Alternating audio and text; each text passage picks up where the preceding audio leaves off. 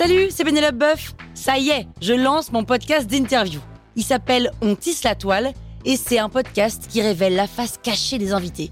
Et d'ailleurs, mes invités, ce sont des CEO et des célébrités comme Gad Elmaleh, Jean-Michel Apathy, My Better Self, Rose Eberstein, Mireille Dumas.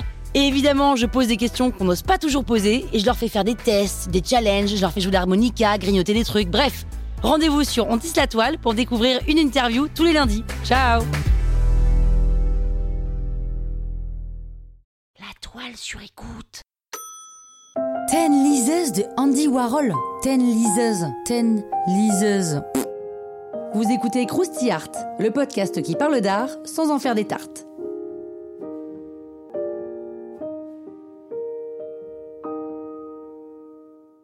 Andy Warhol, c'est un mythe hein, autant qu'un artiste. Son nom évoque tout à la fois le pop art, le New York Underground, la célébrité, la factory, le Velvet Underground, l'argent, la branchitude et encore plein d'autres trucs. En peinture, on l'associe surtout au pop art, dont il est l'inventeur avec Roy Lichtenstein. Le pop art, c'est un courant qui voit le jour au moment où la publicité et la consommation, telle qu'on la connaît aujourd'hui, explosent et les artistes du pop art s'attachent à en détourner les images. La publicité, Andy Warhol connaît bien, hein, puisqu'il commence sa carrière dans ce domaine. Il bascule ensuite du côté de l'art avec cette idée que puisque les supermarchés sont les nouveaux musées, c'est là qu'il ira chercher son inspiration. Parallèlement, le portrait, un genre aussi vieux que l'histoire de l'art, voire aussi vieux que l'histoire de l'humanité, l'intéresse aussi beaucoup. Et Ten Liseuse, qui est une œuvre de 2 mètres sur 5 mètres 64, est conservée au centre Pompidou à Paris. Et le tableau est caractéristique des portraits réalisés par Andy Warhol.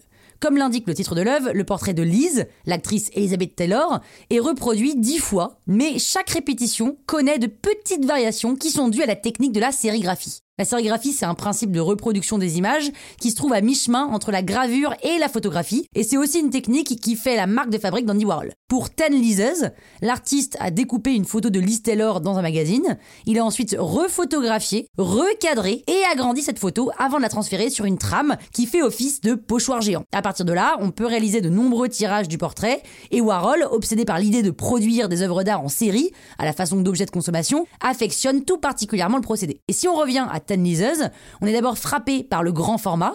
Chacun des portraits qui composent cette toile mesure à peu près un mètre d'envergure et le spectateur est obligé de se déplacer devant l'œuvre pour la contempler. Mais paradoxalement, le portrait de cette icône américaine est plein de vide. Déjà, le fait de la répéter l'affaiblit forcément. Chaque lise perd un peu de sa substance à mesure qu'elle est répliquée. Et cette reproduction, quasi mécanique par la sérigraphie, lui fait aussi perdre de sa singularité. Et contrairement au portrait traditionnel qui tente de saisir l'essence du modèle, on a ici l'impression que celui-ci se vide de son être. Le procédé fait également perdre au modèle un peu de sa réalité parce que entre le tableau et la vraie Liz Taylor, un gouffre s'est creusé. Le portrait est en effet le résultat du transfert d'une image sur la toile.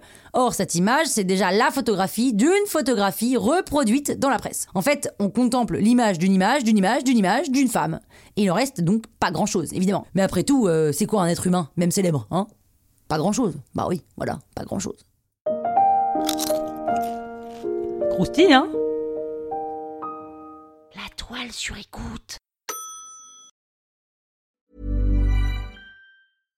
Hi, I'm Daniel, founder of Pretty Litter. Cats and cat owners deserve better than any old fashioned litter. That's why I teamed up with scientists and veterinarians to create Pretty Litter. Its innovative crystal formula has superior odor control and weighs up to 80% less than clay litter.